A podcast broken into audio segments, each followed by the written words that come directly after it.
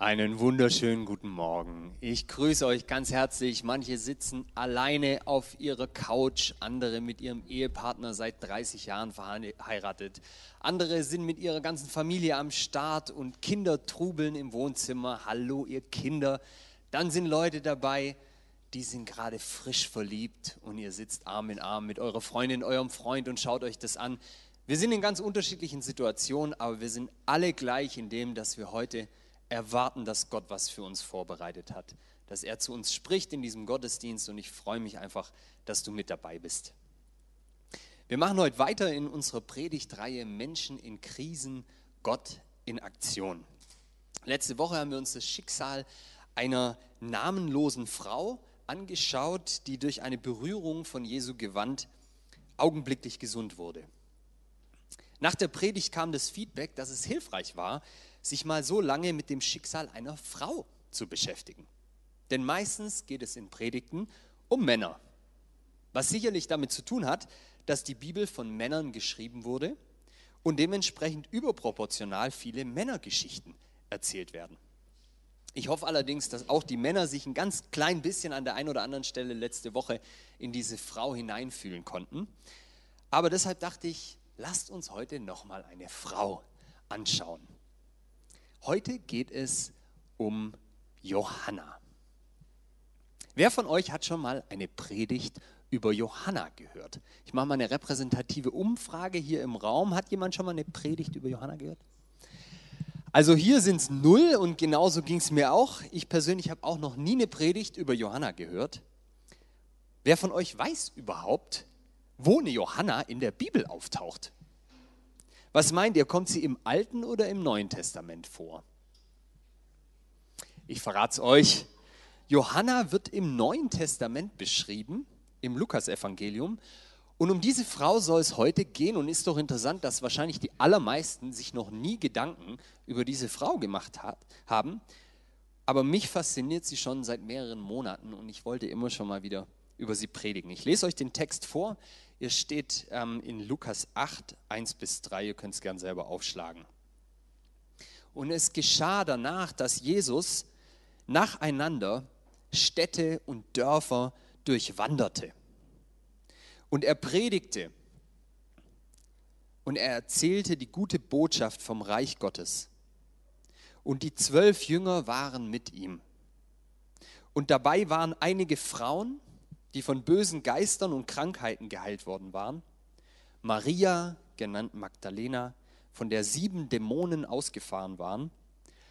Und Johanna, die Frau des Husa, des Verwalters Herodes, und Susanna und viele andere, die ihnen mit ihrer Habe dienten.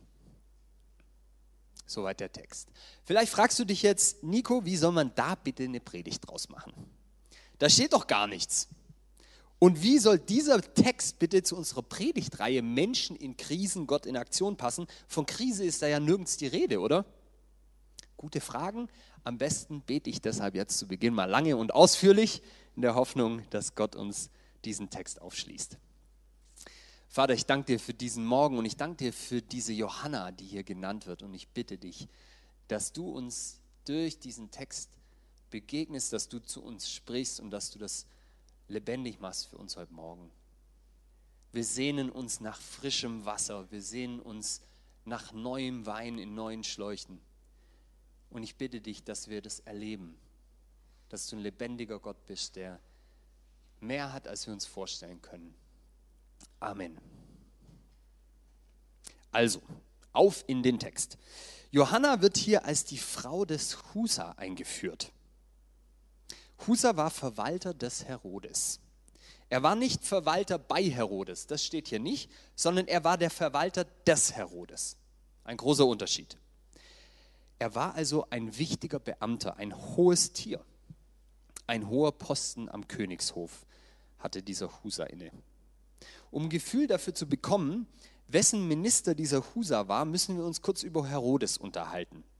Oft liest man nämlich das einfach so drüber hinweg und einem ist gar nicht so richtig klar, dass das echte Menschen sind, die hier beschrieben werden. So passiert das manchmal, wenn man zu viel Bibeltexte zu oft gelesen hat, dann sind es alles irgendwie nur so Namen und einem wird gar nicht klar, nee, hier ist eine echte Situation beschrieben von echten Menschen. Und dann wird einem auch nicht klar, was hier eigentlich über Johanna ausgesagt wird. Also, mit Herodes ist hier Herodes Antipas gemeint. Herodes Antipas war der zweite Sohn, den Herodes der Große mit seiner vierten Ehefrau zeugte. Ihr seht schon, interessante Familienverhältnisse. Herodes der Große, der hatte den ganzen Tempel wieder neu aufgebaut. Der hat enorm viele Gebäude in Israel wieder errichtet, Massada und so. Wer, wer schon mal in Israel war, kommt um Herodes den Großen nicht herum. Und das war jetzt der Sohn also, Herodes Antipas. Er wurde zusammen mit seinem älteren Bruder Archelaus und seinem Halbbruder Philippus in Rom erzogen. Und als sein Vater im Jahr 4 vor Christus starb, wurde Herodes Antipas als einer der wenigen Söhne, die allen Nachstellungen entgangen waren, Herrscher von Galiläa und Perea. Ja, da gab es ganz viel Mord und Totschlag, als der große Herodes starb. Und Herodes Antipas hat sich durchgeschlagen und wurde also jetzt Herrscher über Galiläa und Perea. Und ähm, dann kennen wir vielleicht aus der Bibel, Herodes Antipas verliebte sich in seine Schwägerin und Nichte Herodias, die Frau seines Halbbruders. Und Herodias verließ daraufhin ihren Mann aus Liebe zu ihm, also zu Herodes Antipas. Und wie Herodias Antipas wiederum verstieß seine erste Frau, also ein bisschen wie verbotene Liebe, so äh, wirklich Soap Opera. Ähm, und das war aber dann so, dass dieser doppelte Ehebruch bei den Juden richtig Anstoß erregte. Und da haben wir auch die Geschichte von Johannes dem Täufer, der dem Herodes um 28 nach Christus den doppelten Ehebruch öffentlich vorwarf. Also wir haben äh, diese Geschichte, wo dann Johannes auch enthauptet wird. Nur damit ihr so ein bisschen Fleisch kriegt. Wir lesen einfach nur ein Wort, Verwalter des Herodes, aber wir haben wahrscheinlich nicht sofort ganz viele Bilder vor Augen. Und das ist mir aber wichtig, um so ein Gefühl zu kriegen, wessen Verwalter war denn dieser Husa? Husa war also der Verwalter von diesem Herodes, Beamter am Königshof. Husa war damit in jedem Fall extrem privilegiert. Was sagt das über Johanna? Johanna hatte einen reichen Mann. Damit war sie selbst auch reich. Und ganz ehrlich, wer will das nicht? Schöne Kleider, teure Kosmetik, Ferienhäuser im Sommerwind des See Genezareth, noble Mehrgänge-Menüs, exklusive Empfänge und Geburtstagseinladungen, die besten Sitze vorreserviert beim neuesten Theaterstück. Die Sicherheitsleute am Palast des Königs kennen dich persönlich und winken dich nur durch. Die bequemsten Kutschen mit den schönsten Pferden. Wer hat nicht schon mal davon geträumt, so richtig reich zu sein? So über dem Durchschnitt. Wie viele Frauen kriegen heute noch direkt oder indirekt eingeimpft? Such dir am besten einen reichen Mann. Dann kannst du dein Leben in vollen Zügen genießen. Johanna hatte das goldene losgezogen zur damaligen Zeit als Frau eines hohen Beamten am Königshof. Johanna hatte aber nicht nur einen reichen Mann, sondern sie hat auch noch einen angesehenen Mann. Und damit war auch sie angesehen. Wer fände das nicht schön? Angesehen sein unter den Leuten. Durch Scharnhausen laufen und dann zu hören, so im Ohr irgendwo da hinten, ah, da kommt der, ah, da kommt die. Einen guten Ruf haben unter den Leuten. Das ist die Frau vom Bolei. Das ist die Cousine vom Kretschmann. Ihr Mann Husa muss sehr bekannt gewesen sein. Denn es reicht Lukas hier einfach nur zu beschreiben, das war Johanna, die Frau des Husa, und er setzt einfach voraus, dass die Leser schon wissen, wer Husa ist. Ist euch das aufgefallen? Ist völlig selbstverständlich. Er muss den Mann an sich nicht näher erläutern und es deutet darauf hin, dass er allen einigermaßen bekannt war. Johanna war reich, Johanna hatte Ansehen und Johanna hatte zudem auch noch richtig politisch Einfluss.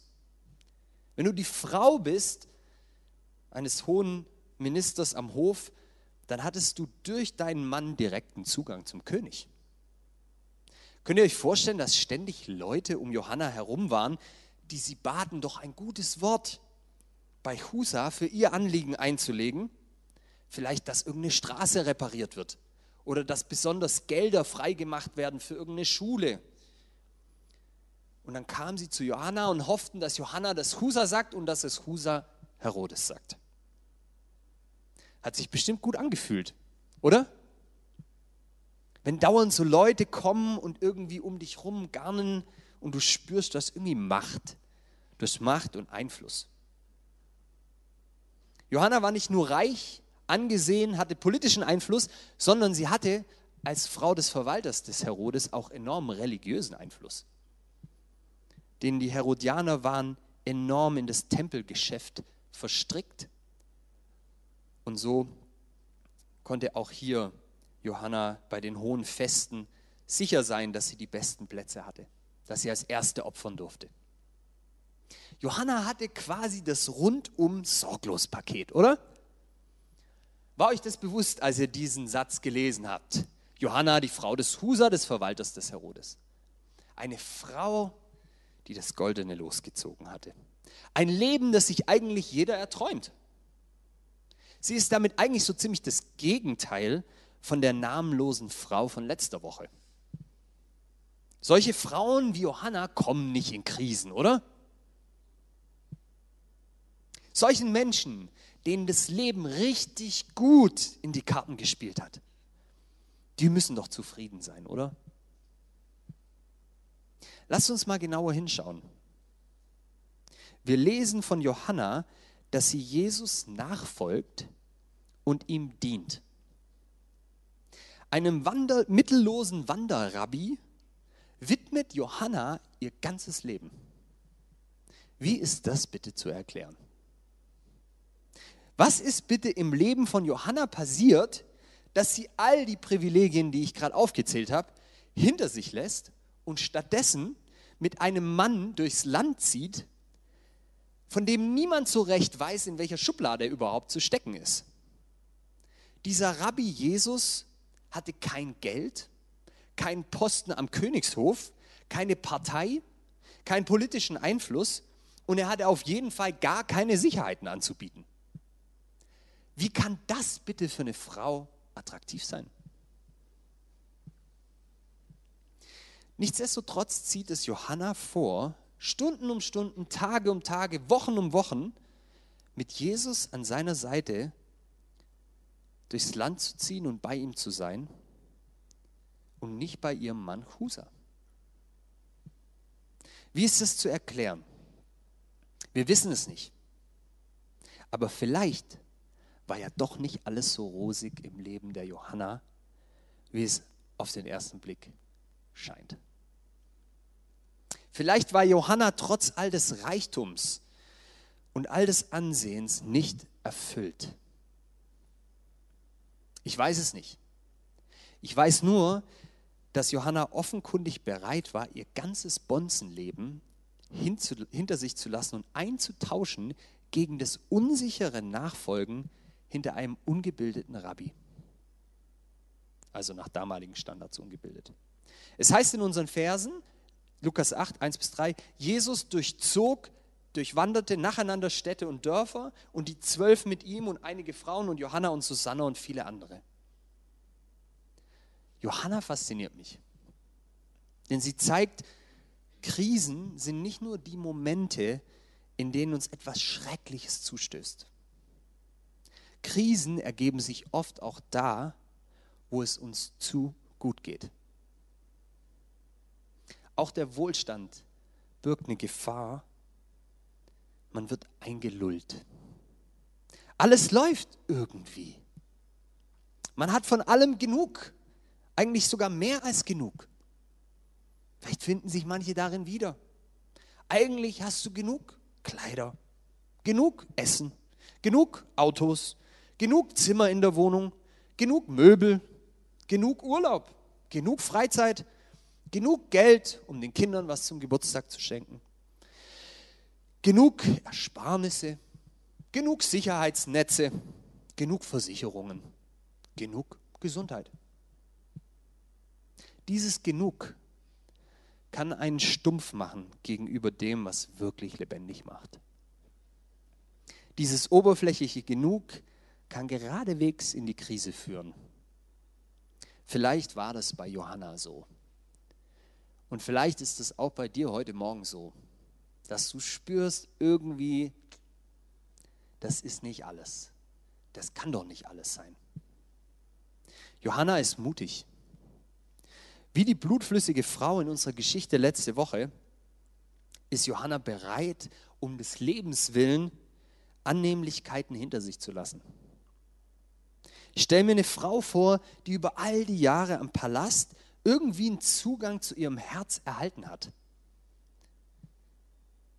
Und als Jesus kam und als sie von ihm gehört hat, wir haben letzte Woche gehört, da steht nur, als die blutflüssige Frau von Jesus hörte, und ich stelle es mir vor, so war es bei Johanna auch, als sie irgendwie von Jesus hörte, da hat Johanna gespürt, da ist Leben. Bei diesem Jesus, da ist irgendwie was, was mir hier niemand bieten kann, obwohl ich eigentlich alles habe. Und es will was heißen, denn sie hatte ja so viel. Aber Jesus hat für sie irgendwie vermittelt, da gibt es noch mehr. Da gibt es noch was anderes. Da gibt es was, das besser ist als Reichtum und Einsehen und Macht und Einfluss. Sicher haben das viele Menschen zur Zeit Jesu gespürt, dass dieser Mann eine Kraft hat und dass da was ausgeht von ihm. Aber ich wette mit euch, viele Menschen haben den Schritt, den Johanna gewagt hat, nicht getan. Sie sind geblieben. Geblieben in ihren sicheren, aber irgendwie auch toten Verhältnissen. Zwei Kapitel später berichtet Lukas von einer Begegnung zwischen Jesus und den beiden Schwestern Maria und Martha. Da ist die eine Martha, die arbeitet, die kocht und bedient. Oder anders gesagt, sie bleibt im Gewohnten. Und da ist die andere, Maria, die lässt alles stehen und liegen, alle ihre weiblichen Pflichten unterlässt sie und setzt sich zu den Füßen nieder, um ihm zuzuhören, weil sie spürt, da ist irgendwie was, was mich einfach hinzieht. Und ich wette mit euch, wenn man Maria gefragt hätte, was ist es denn, dass dich so eine verrückte Entscheidung treffen lässt, hier einfach alles stehen und liegen zu lassen und dich zu Jesu Füßen zu setzen, als seist du ein Mann, als seist du ein Rabbi, äh, ein, ein Schüler von ihm. Ich weiß gar nicht, ob sie es hätte beschreiben können. Aber sie hat gespürt, das ist jetzt dran. Martha passt es gar nicht. Und was sagt Jesus? Er sagt zu Martha, Martha, Martha, du bist besorgt und beunruhigt um viele Dinge. Eins aber ist nötig. Maria hat das gute Teil erwählt. Das soll nicht von ihr genommen werden. Zusammengefasst, Jesus sagt, Maria macht es richtig. Jesus lobt Maria in ihrem Verhalten und gleichzeitig legt er offen, welche Triebfedern hinter Marthas Geschäftigkeit wirklich stecken. Er sagt, du bist besorgt und beunruhigt um viele Dinge. Martha ist voll Sorge, sie ist beunruhigt. Beides geht nicht. Du kannst nicht Jesus nachfolgen und an deiner Sorge festhalten.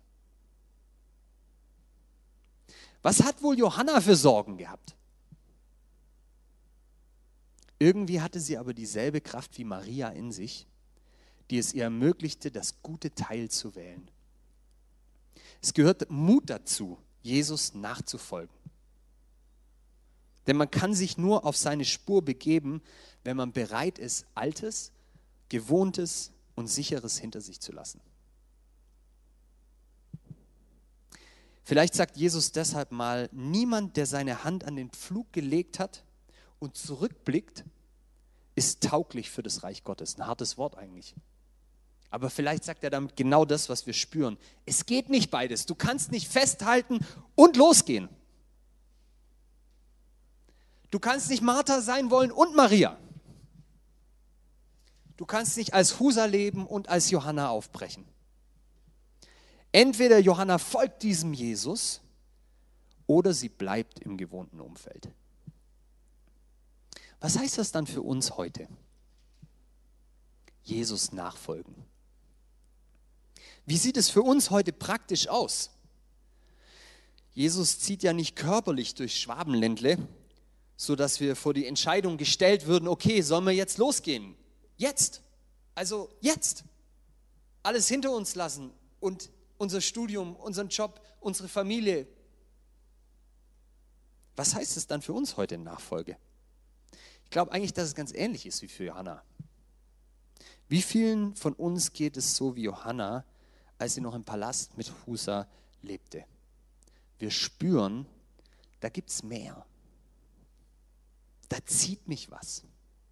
Da ruft mich was. Es ist der Ruf der Lebendigkeit. Nachfolge bedeutet Leben.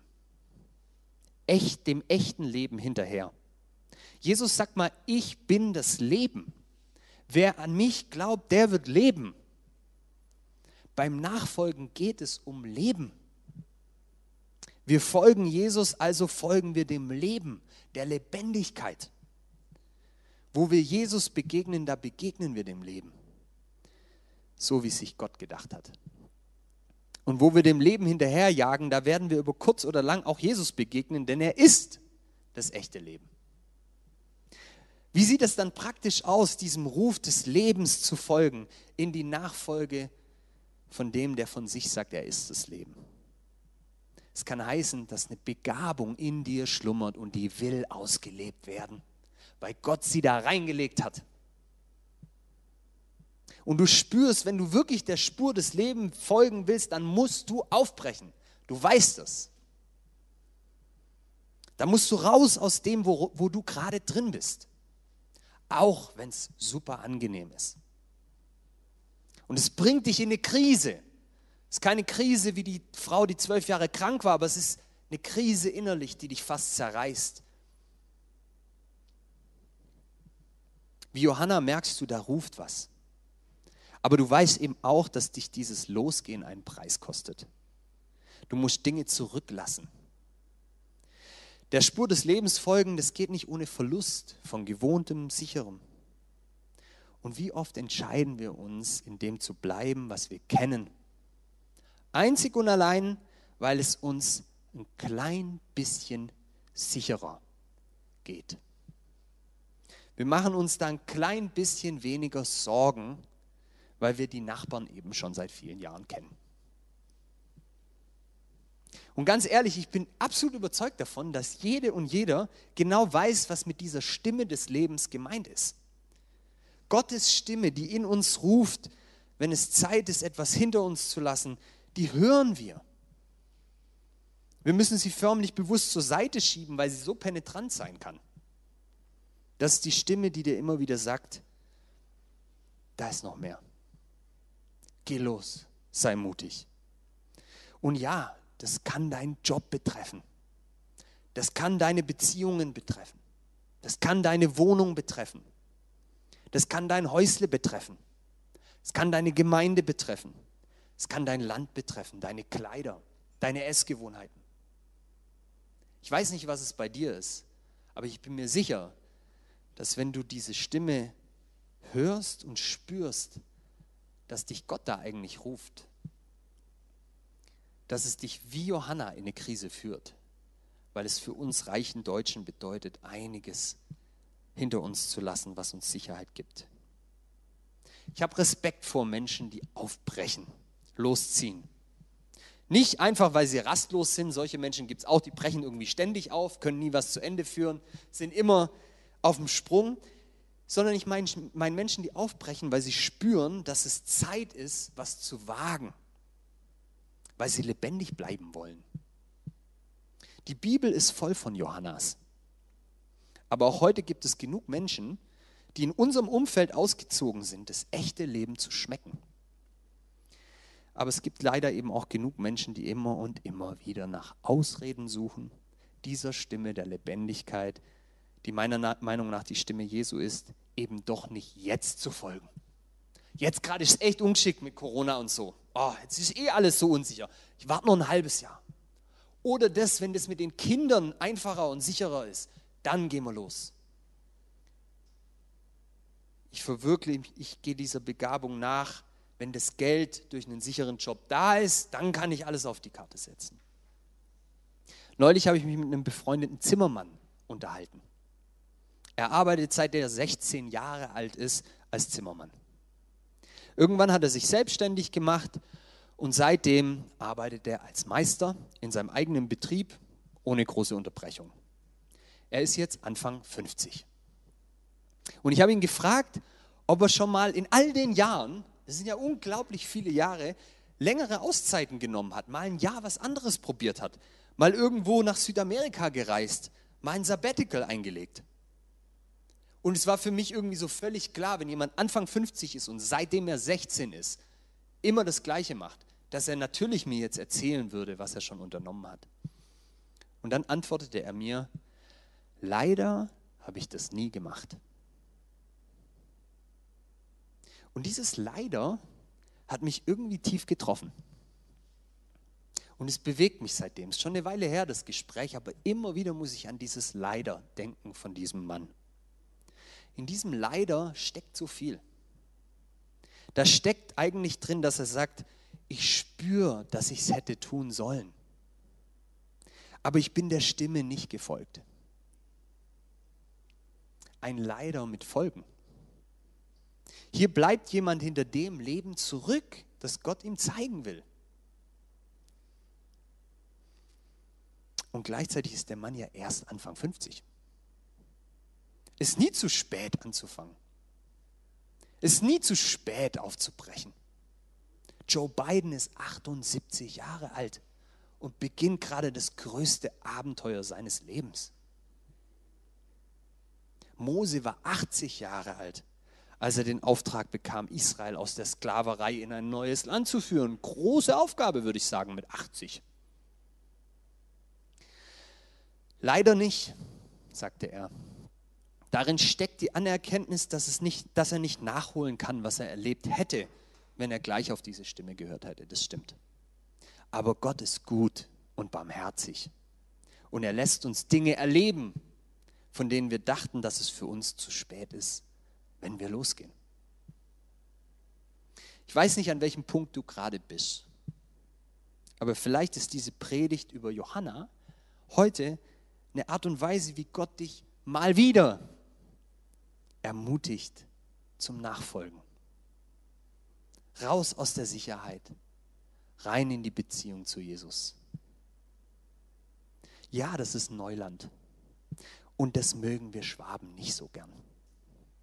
Aber was wäre gewesen, wenn Johanna nicht losgezogen wäre, Leute? Was hätte sie verpasst? Was hätten wir verpasst?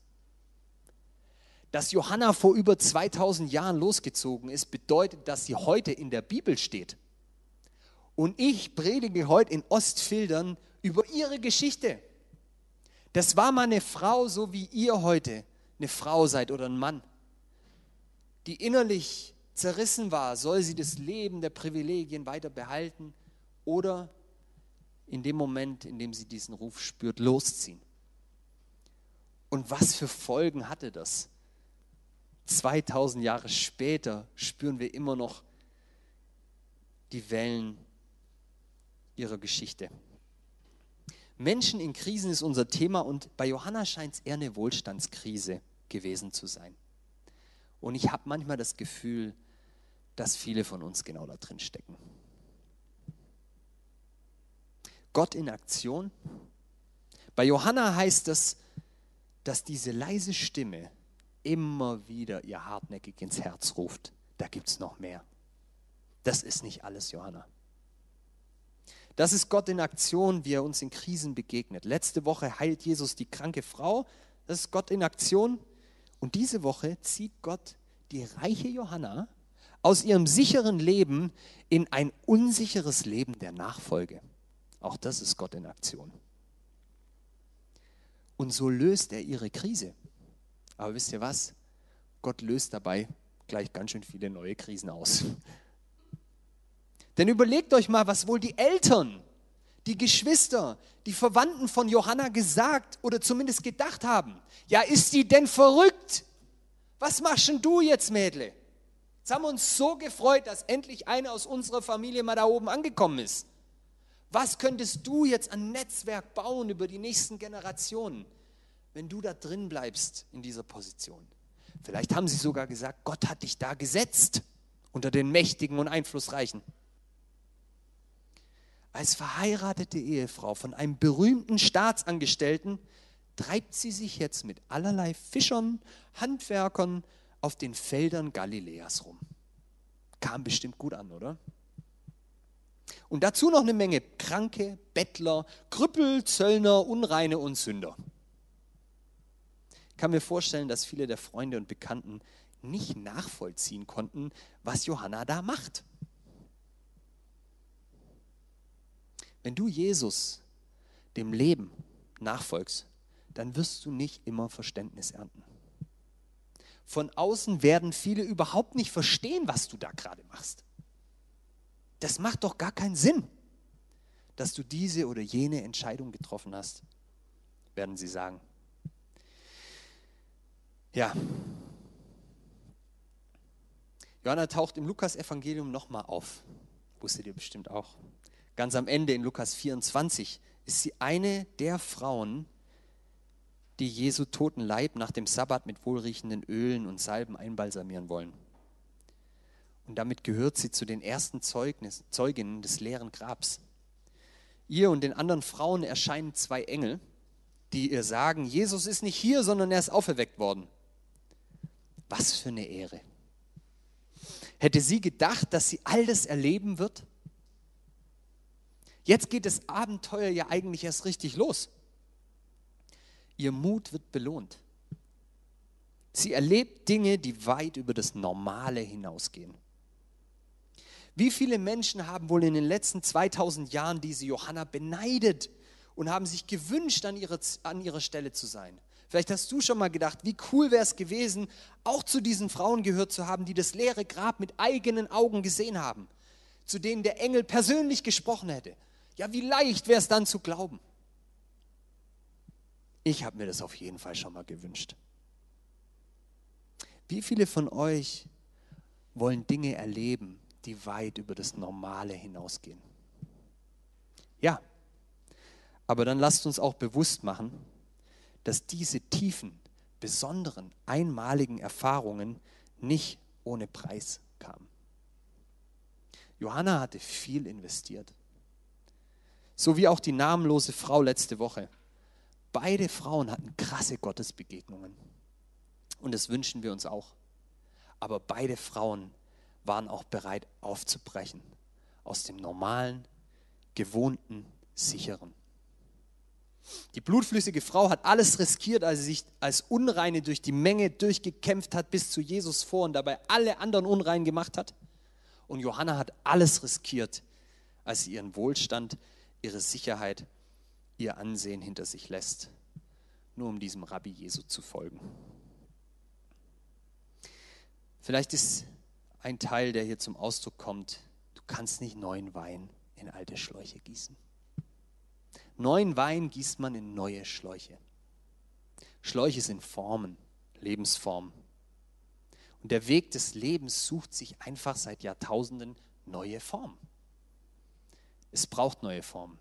Das war übrigens der Grund, warum vor über 20 Jahren Prisma gegründet wurde.